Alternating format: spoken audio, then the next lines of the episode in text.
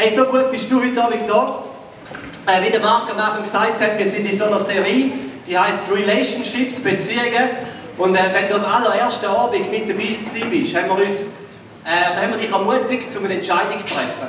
Hier im Depot 3 mit dieser Serie. Und die Entscheidung geht folgendermaßen: ist eigentlich ganz einfach. Eine Entscheidung, wo man sagt, ich will, ich will gesunde Beziehungen leben.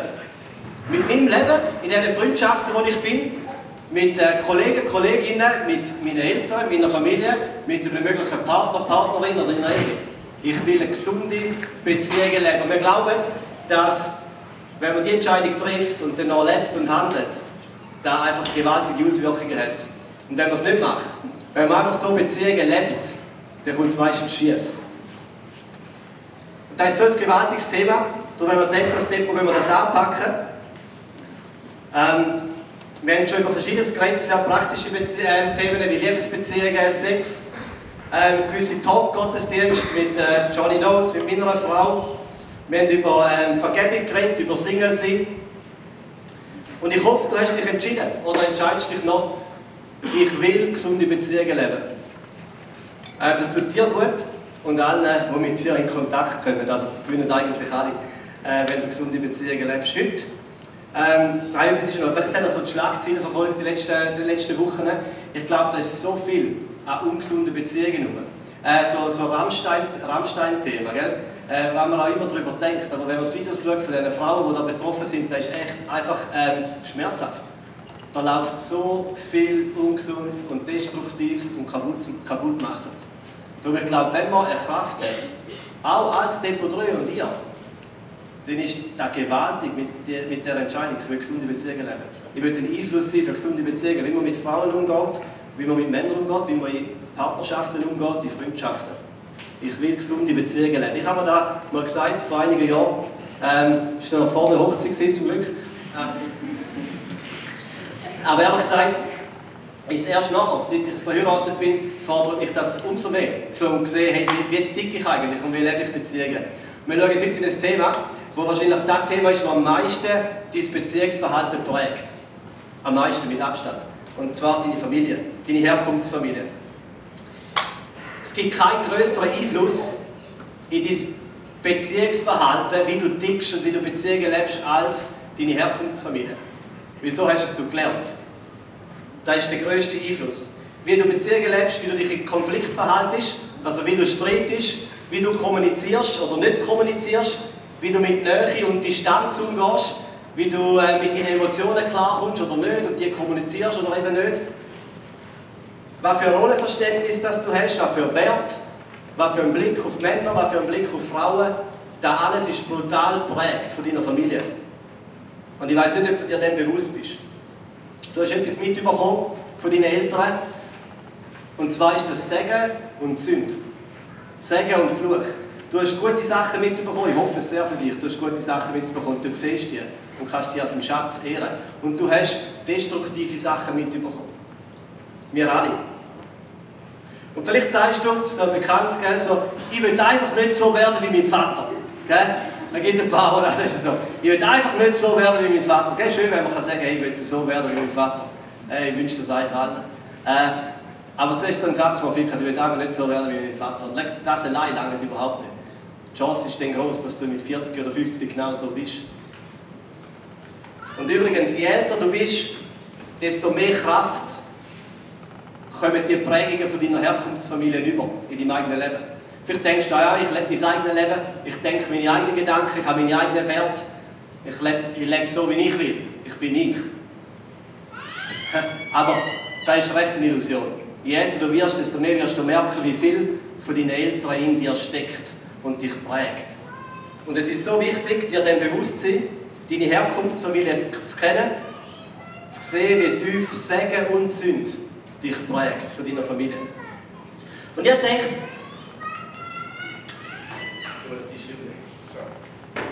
ihr denkt, ich erzähle euch einfach ein bisschen von meiner Familie, um das Ganze praktisch zu machen, so was meine Herkunftsfamilie ausmacht, äh, wo ich herkomme.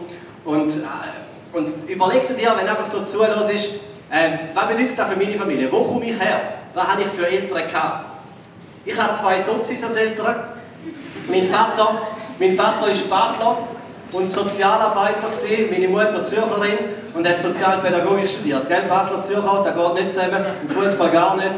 Meine Eltern haben es geklappt, beide Fußball sagen nichts. Äh, jedenfalls im Sozialstudium haben sie sich kennengelernt, beide ähm, Sozis. Sie sind erst ähm, später zum Glauben gekommen, im jungen Erwachsenenalter. Sie sind eher so in der linken Szene aktiv in Zürich. Sie haben äh, zeitweise ein Haus besetzt ähm, zum, wo vom System hätte sollen abgerissen werden. Es ist einfach, äh, einfach so eine alte Bruchbude, die irgendwo im Zentrum von Zürich gestanden ist. Dann sind sie mit ein paar anderen dort in, in den dritten Stock eingezogen und einfach nicht raus. So. Das sind, das sind so meine Eltern. Sie haben so äh, ähm, eine, eine Kraft gehabt, sich einzusetzen für das Benachteiligte und auch ein bisschen Kraft, sich so gegen das mächtige System zu wehren. Mein Papi ist dann Sozialarbeiter geworden, hat äh, über 20 Jahre bei der Poem Firmis in Ambrosien geschafft, hat sein Leben gegeben, um sich für sozial Schwache einzusetzen, namentlich für behinderte Menschen. Und das war eine mega Kraft in seinem Leben. Das war etwas, das hat ihn ausgemacht, das tiefst von ihnen. Er war äh, ein sozialer Mensch, hat sich eingesetzt für Behinderte, für Menschen, die durch das System durchgehen. Sehr oft. Die zum Teil auch ausgenutzt werden. Und er hat gut können, all diesen Ämtern anrufen und kämpfen für benachteiligte Menschen. Meine Mami genauso, da kann sie immer noch gut kämpfen. Ähm, aber gleichzeitig haben sie beide so eine Grundskepsis gegenüber allen Menschen mit viel Geld oder viel Macht. Das war einfach so in ihnen drin. Ähm, auch parteimäßig, da heisst äh, SVP, nein, EDU schon gar nicht, eher so, äh, auch nicht FDP. Ähm, das ist nicht so, da wo ich ähm, damit groß geworden bin. Meine Mutter, die kommt aus einer Familie, also meine Großmami von meiner Mutterseite, das ist so, ich würde sagen, so ein bisschen früh emanzipierte Frau gewesen. Äh, ich habe ein Bild mitgebracht von meiner Großmami, sie hat äh, so ausgesehen. ähm, nach dem Mittagessen ist sie einmal angekocht und hat so Marilyn Monroe-mäßige Zigaretten geraucht. Nein, sie hat sie natürlich nicht geraucht, nur gepafft. Und mein Großvater hat den Abwasch gemacht. Ähm, Sie sind also nicht so traditionelles Rollenverständnis gehabt, gell? Großeltern, ich weiß nicht, wie, wie, wie euch so tickt haben. Äh, mein Großpapi hat oft in der Küche gekocht und abgewaschen, hat einen Gemüsegarten gehabt, den er gepflegt hat. Und meine äh, Großmami war eher so eine, eine Powerfrau. Gewesen. Und darum endlich auch meine Familie. Äh, mein Papi und meine Mami haben nicht ein traditionelles Rollenverständnis gehabt. Ich äh, sehe meinen Papi, der hat viel gekocht, der hat das Geschirr gemacht, der gekocht. Er hat äh, abgewaschen, hat mit den Kindern geholfen, hat Winter gewechselt, hat das ganze Programm gemacht. Ähm, und das hat, das hat auch mich geprägt. ja, genau, auch viel Winter gewechselt. Ähm, mein, mein Papi war ein grosser Familienmensch. Gewesen. Das war ihm immer enorm wichtig. Familie er hat dann recht früh den Job reduziert auf 90 Prozent, damit er mehr Zeit hat für die Familie. Familie war ihm wichtig und meine Eltern. Familie und äh, Ferien. Familie und Ferien, das sind so zwei Stichwörter, wenn ich zurückschaue meine Kindheit. Ähm, das schöne Stichwörter, Ferien, ist übrigens äh, auch so ein guter Test, wie du tickst oder was, was für Familie du kommst, und zwar wie du Ferien machst. Äh, oder wie ihr Ferien gemacht habt. Das ist ein Teil von der Familienkultur. Ähm, wir hatten recht eine flexible Familienkultur. Gehabt. Unsere Ferien haben so ausgesehen, dass wir so ein VW-Büsschen hatten. Äh, das fünfte haben wir uns dort reingequetscht und sind mit dem Camperli in die Ferien gefahren. Wir haben keine Ahnung, wohin, einfach die Richtung hat etwa so gepasst. Oder? So irgendwie Süden, Sonne, so da hätte es sein Einmal sind wir fünf Wochen äh, von der Bretagne, der Küste entlang, bis auf Spanien gefahren mit dem kleinen VW-Büsschen. Als Kind haben wir einmal so Kopf, Fuß, Fuß, Kopf, Kopf, Fuß, so geschlafen. Da hat man so ein bisschen mehr Platz. Ähm, jedenfalls Campingplätze nicht im Voraus reserviert, maximal zwei Nächte am gleichen Ort geblieben und einfach so ein Abenteuer. Oder es hat immer wieder etwas Neues müssen kommen. Das sind, äh, das sind äh, die Ferien, die wir gemacht haben. Schon als kleine Kind sind wir irgendwann mal auf Finnland gefahren mit dem Auto, x Stunden reingeguckt. Ich bin das erste Mal geflogen, als ich irgendwie auf 22 war. Also das war nie ein Teil unserer Ferien. Auch nie ein Hotel. Äh, ich war echt äh, schon mehr als erwachsen, als ich das erste Mal in einem Hotel war. Gut, wir hatten so flexible Familienkultur gehabt. Äh, der Kontrast wäre, wenn man immer das gleiche Ort in die Ferien geht. Irgendwie, weiß auch nicht, ein Hotel in Ibiza oder weiß auch nicht, Mallorca und dort geht man hin. Man geht, jede, äh, man geht immer in das gleiche Restaurant essen. Man macht eigentlich immer wieder die gleichen Ausflüge. Äh, so einfach, über Nacht, genau. So, das wäre so, wär so eine Familienkultur, die ja so ein bisschen eine starre Familienkultur ist. Jetzt nicht negativ gemeint starr. Hat auch sehr viel Positives. Es ist vieles klar, man nicht die ganze Zeit überlegen, man hat den Stress nicht von immer viel Neuen und so. Jedenfalls ich also eine flexible Familienkultur mitbekommen. Und das prägt, das prägt. Ich meine, das prägt dich so, dass wenn du das erste Mal vielleicht mit deiner Frau oder deinem Mann oder deinem Partner Ferien machst und äh, da prallen zwei verschiedene Familienkulturen aufeinander, dann merkst du, dass dich prägt. wenn du so eine VW-Büssli, Camperli-Person bist und dann kommt so eine 20 Jahre gleiche Hotelperson zusammen. Ich meine, da ist äh, der Konflikt nicht weit weg. Dann so eine weitere Familienkultur, ähm, die es gibt, wo, wo ihr alle äh, mitbekommt, ist, wie man mit Nähe und Distanz umgeht daheim. Nähe und Distanz. So wie distanziert ist man miteinander oder wie näher ist man miteinander. Ich komme nicht aus so, so Hugging Family. Ja, wir, haben uns, wir haben uns nicht viel umarmt. Drei Hastumarmungen. ich auch nicht aus Hugging Family. Wir haben uns nicht viel umarmt. Wir waren eher so ein bisschen distanziert, gewesen, aber ich will nicht sagen, dass, wir so eine kalte Familie waren. Ähm, ich habe letztens meinen Bub, den Micha, der ist äh, jetzt vier, Jahre, habe ich letztens umarmt. Das ist ein Zeit her. Und dann, dann ist er so steif geblieben. Einfach so, habt ihr das schon mal gemacht, jemand umarmt, der nicht kann umarmen kann? Einfach so, es ist wirklich komisch, er hat so umarmt, er ist nicht brennt, ist er so geblieben. Oder? Und dann, dann, dann, dann hat mich so ein bisschen an mich erinnert, äh, mit dem 17 oder 18. Äh, etwa, so viel habe ich mitbekommen, wie man äh, umarmen kann oder was, was so Nähe ausmacht. Äh, genau, so ist der Micha, so wie ich war. Ähm, wir haben aber keine Kühlste gehabt äh, in meiner Familie. Mein, mein Papi ist eigentlich, hat recht gut seine Emotionen können zeigen äh, hat, Ich habe ihn viel mal gesehen brüllen. Also ich kenne auch viele, die haben noch nie ihren Vater gesehen, nicht nur eine Träne. Ich finde, das ist etwas Tragisches, wenn man, wenn man da nicht, nicht mitbekommt, wie Emotionen durchdrücken. Mein Vater hat öppe die können brüllen, auch vor der Familie.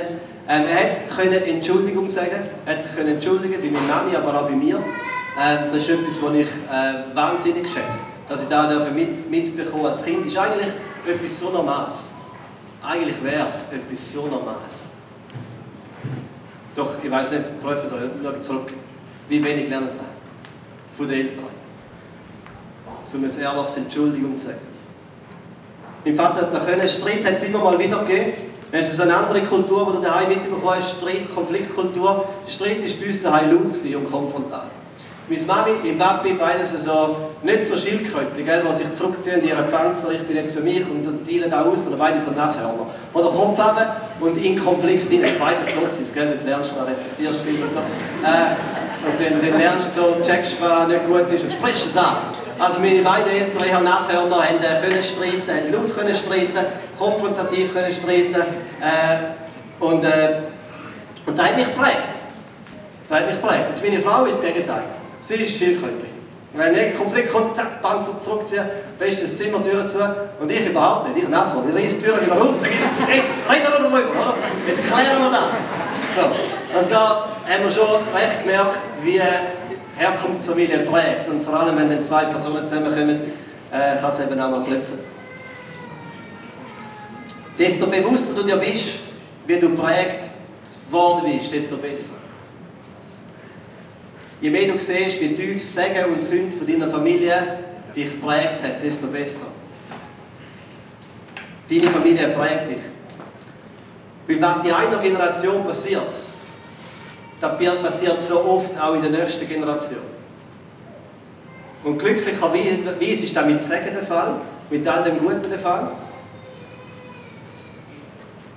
Aber leider ist es auch mit allem Schlechten der Fall dass Sünde von Generation zu Generation weitergegeben wird. Wutausbrüche. Wenn man Eltern hat, die wo, wo die Emotionen so nicht in Kontrolle haben, dass es Wutausbrüche gegeben hat, Sachen umgeschlagen haben, umgeworfen haben.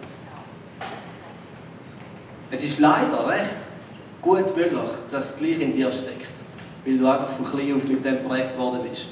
Wutausbrüche, Alkoholismus ist etwas, was sich so schnell weitervererbt, über Generationen. Suchtverhalten, Manipulation, Macht, Depressionen, Selbstmord, brüchige Ehen. Das ist so eine von diesen Grundängsten, die meine Frau mit in die Ehe gebracht hat, weil sie ähm, aus einem geschiedenen Elternhaus kommt. Oder einem nochmal neu verheirateten Elternhaus.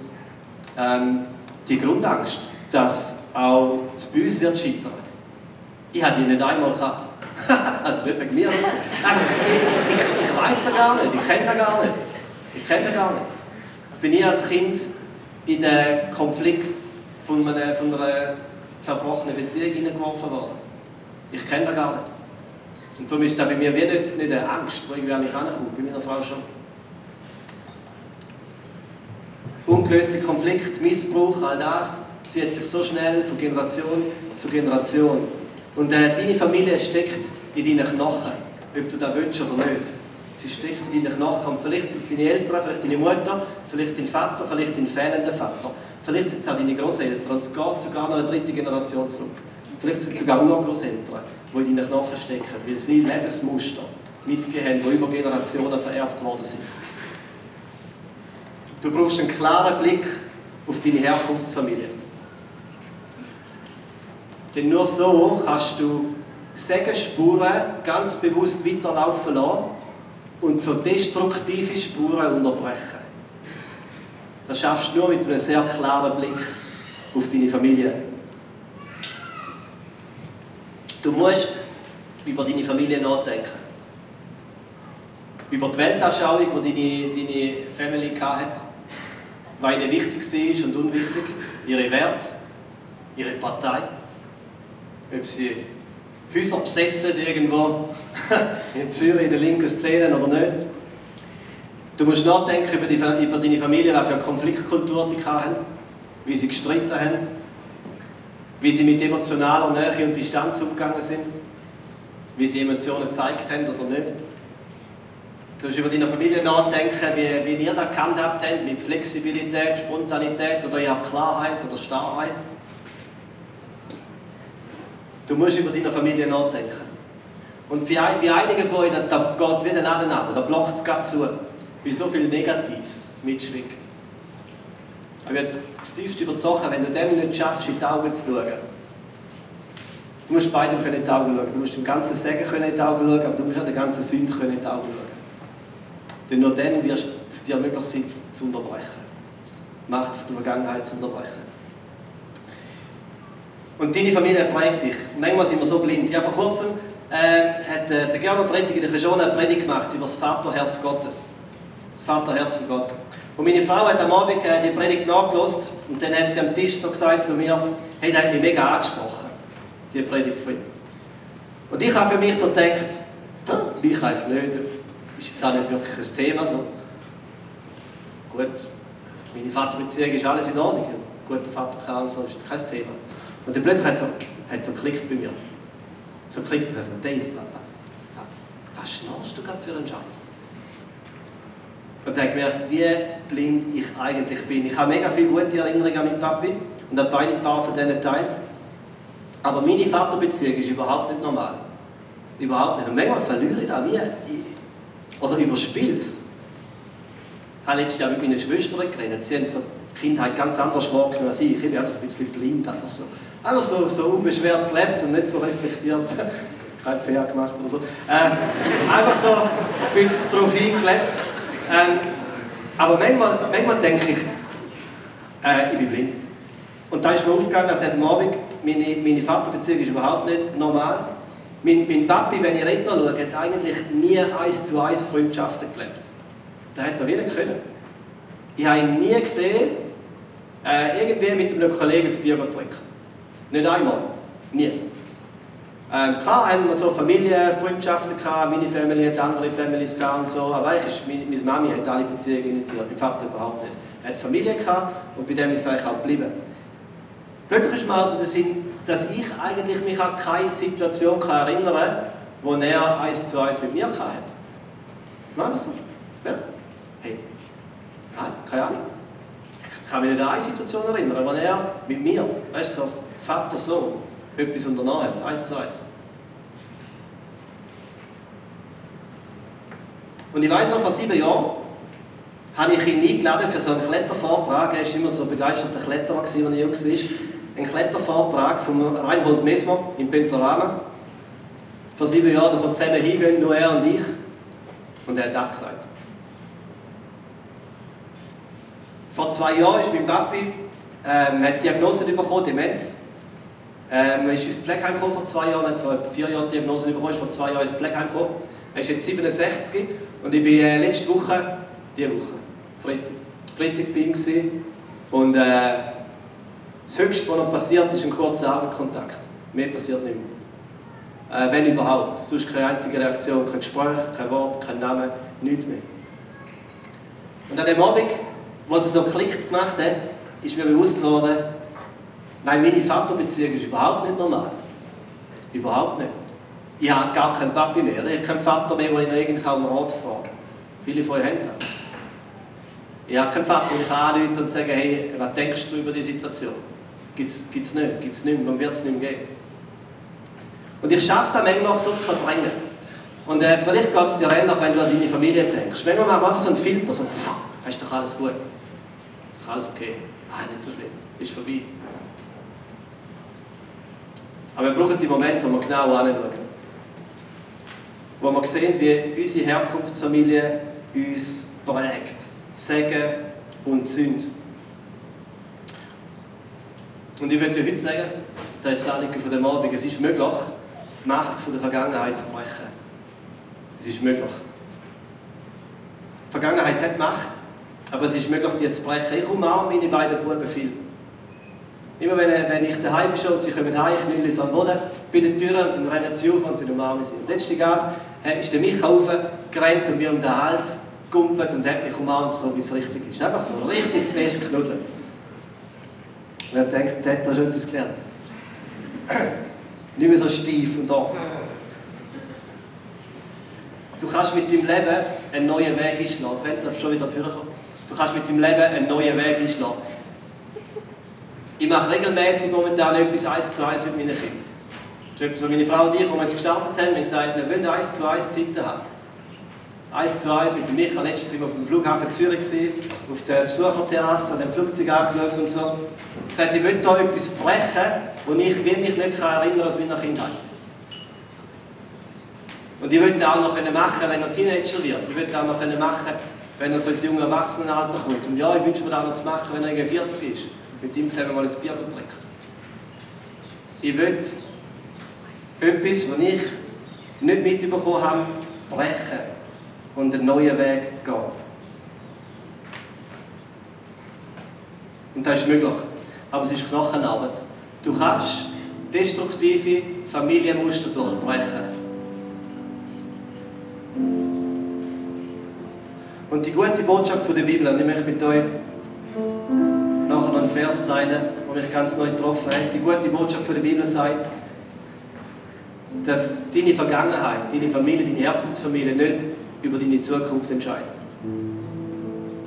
Da gibt es eine größere Kraft und eine größere Macht, die Einfluss hat in dein Leben. Und deine Vergangenheit gehört zu dir. Ich glaube, da gilt es zu akzeptieren, mit allem Segen, mit allem Guten mit aller Sünde. Die gehört zu dir. Aber die Zukunft liegt vor dir. Du kannst einen neuen Weg einschlagen. Du kannst die Macht von der Vergangenheit brechen. Es gibt eine biblische Person, die hat Josef geheißen im Alten Testament und vielleicht liest du mal seine Geschichte. Seine Herkunftsfamilie war ein riesiger Scherbenhaufen. Wirklich destruktiv und kaputt. Der Josef hat äh, viele Brüder gehabt. Er ist mit 17 von seinen eigenen Brüdern betrogen worden und sie haben ihn in die Sklaverei verkauft. Und sie haben seinem Vater, ihrem Vater gesagt, er sei tot. Der Josef hat alles verloren, seine Familie, seine Heimat, seine Sprache, seine Kultur. Er hat so die ganz destruktive Macht von der Vergangenheit hat in sich in sein Leben hineingeschleppt. Und seine Familie war ein einziger grosser Scherbenhaufen. Und doch, wenn er die Geschichte lesen von Josef, passiert etwas eben nicht mit seinem Herz. Irgendwie bleibt sein Herz heil. Er klammert sich fest an den Gott, den er kennt. Und in all diesen Scherben sieht er einen guten und treuen Gott. Und in allem Bösen, hinein, was er erlebt und durchlebt hat, hat er erkannt, dass es Gott gut meint und sein Herz ist heil geblieben. Und später in dieser Geschichte ist der Moment gekommen, wo Josef seinen Brüdern wieder gegenübersteht. Face to face. Und er schaut ihnen in die Augen. Und so die ganze Vergangenheit, die ganze Macht von der Vergangenheit, von seiner Geschichte, von seiner Familie, kommt wieder direkt frontal auf ihn zu. Dann bricht der Josef zusammen und er brüllt. Er fährt an brüllen in Liebe über seine Familie. Weil Gott die Macht von der Vergangenheit gebrochen hat. Und das Gewaltige ist, durch den Josef wird die zerrüttete Familie zu den zwölf Stämmen von Israel. Zu dem Volk, wo Gott seine Geschichte mitschreibt in dieser Welt. Und der allerletzte Vers im Alten Testament, den möchte ich mit euch teilen. Vielleicht kennt ihr ihn. Der allerletzte Vers, mit dem hört das Alte Testament auf. Dort steht, dass ein Prophet wird kommen, wo das Herz der Väter oder der Eltern, der Söhne oder der Kind und das Herz der Kind wieder den Eltern wird zuwenden. Das ist der allerletzte Vers im Alten Testament, Malachi 3,24. Und mit dem schließt so der erste Teil von, von Gottes Wort von der Bibel. Mit der Verheißung, dass einer wird kommen, ein großer Prophet, der sich zur Aufgabe macht, Herzen wieder zueinander zu bringen, Herzen zu heilen, der sich zur Aufgabe machen, Familien wieder zu versöhnen. Und die Jahre verstreichen und dann taucht er auf, der Prophet, der Herzen heilen kann. Er wird hineingeboren in die Welt. Er steigt in die zerbrochene Welt. Er wird hineingeboren in eine Familie. Sein Name ist Jesus Christus. Und von ihm reden wir viel. Weil wir wissen, dass er Kraft hat. Dass er Kraft hat, um die Macht der Vergangenheit zu brechen. Dass er Kraft hat, zum Herzen wieder einander zuzuwenden. Zum Heilig zu bringen. In Familien, zwischen Eltern und Kind. Und vielleicht musst du heute die Heilung annehmen. Nimmst du nachher während diesen Liedern, die wir singen, den Moment, wo du über deine eigene Geschichte reflektierst, wo du dir nochmal neu überlegst, wie viel Segen hast du mitbekommen in dein Leben von deinen Eltern, von deiner Familie, auch von deinen Geschwistern und wie viel Sünde ist reingekommen. Und der macht dir Mut, um zu Jesus zu kommen und er ist da und verfügbar und er will Herzen heilen. Und vielleicht musst du heute sagen, im Namen, in dem Namen von Jesus Christus brich ich die Macht der Vergangenheit. Ich brich die Macht von der Vergangenheit, ich schlage einen neuen Weg ein. Ich brich ein Familienmuster, das sich über Generationen durchgezogen hat. Und ich schlage einen neuen Weg ein. Ich gehe einen neuen Weg.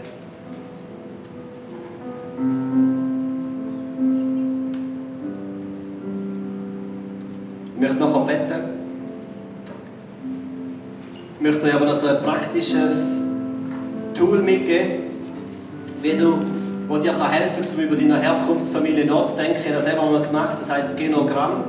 Wir zeichnen dort wie so eine Art Stammbaum auf, von einfach äh, der Familie, wo man sich mag erinnern, Eltern, Großeltern, Tanten, Onkel, Geschwister. Ähm, wo man einfach in den Stammbaum hinein so, so Familienmuster und destruktive Linien einzeichnet. Und äh, ich werde da heute. Äh, es ist, es ist auf, de, auf dem Insta-Profil vom Depot verlinkt, also ein PDF, das ihr könnt, äh, ausdrucken oder online machen äh, Und ich werde es noch, in den Community-Chat reinstellen äh, heute, heute Abend. Und ich ermutige dich, äh, das Thema von deiner Herkunftsfamilie über den heutigen Abend aus weiterzugehen zu lassen. Nimmst du einen Moment die Woche, wo du anhockst und das Genogramm aufzeichnest, deine Familie mal so auf Papier bringst und den Segen siehst, aber auch den Fluch siehst. Und dann kannst du das Blatt nehmen und Jesus anheben und sagen, Jesus, das ist meine Familie. Das ist da, wo du mich reingestellt hast, wo du in mein Leben hineingebracht hast. Dann ermutige dich, um den Segen zu sehen und den Segen zu feiern und zum ganz bewusst Macht, destruktive Macht der Vergangenheit zu brechen. Ich möchte beten und während dem zweiten Worship-Teil haben wir auch ein Team da von Better, das sehr gerne einfach ähm, dich segnet. Sie sind im hinteren Bereich, dort beim Grill, äh, beim Ausgang, wo sehr gerne du kannst hin und einfach ein Gebet so in Anspruch nimmst oder nehmen kannst. Ich möchte bitten zum Muster das Gebet, nachher auch das nächste Lied. Ich danke dir, Jesus Christus, der bist, der gekommen ist mit dieser Verheißung von Malachi 3, dass du der, der bist, der Herzen wieder einander zuwendet. Und ich bitte, dass heute Abend auf Heilung passieren. In so destruktiven Familienmustern, die wir gehabt haben. Bitte, Geist Gottes, dass du kommst, jetzt, dass du in den Abend hineinkommst, dass du der bist, der uns dient. Und heilt. Bitte, dass der Vergebung geschehen heute Abend über Verletzungen, die in der Kindheit passiert sind, die uns noch tiefst prägen, unser Verhalten prägen, ja, die sich mitziehen in eine zukünftige Beziehung oder Ehe. Gleichzeitig wenn wir dankbar sein über allem Segen, das wir mitbekommen haben, das wir gehabt haben.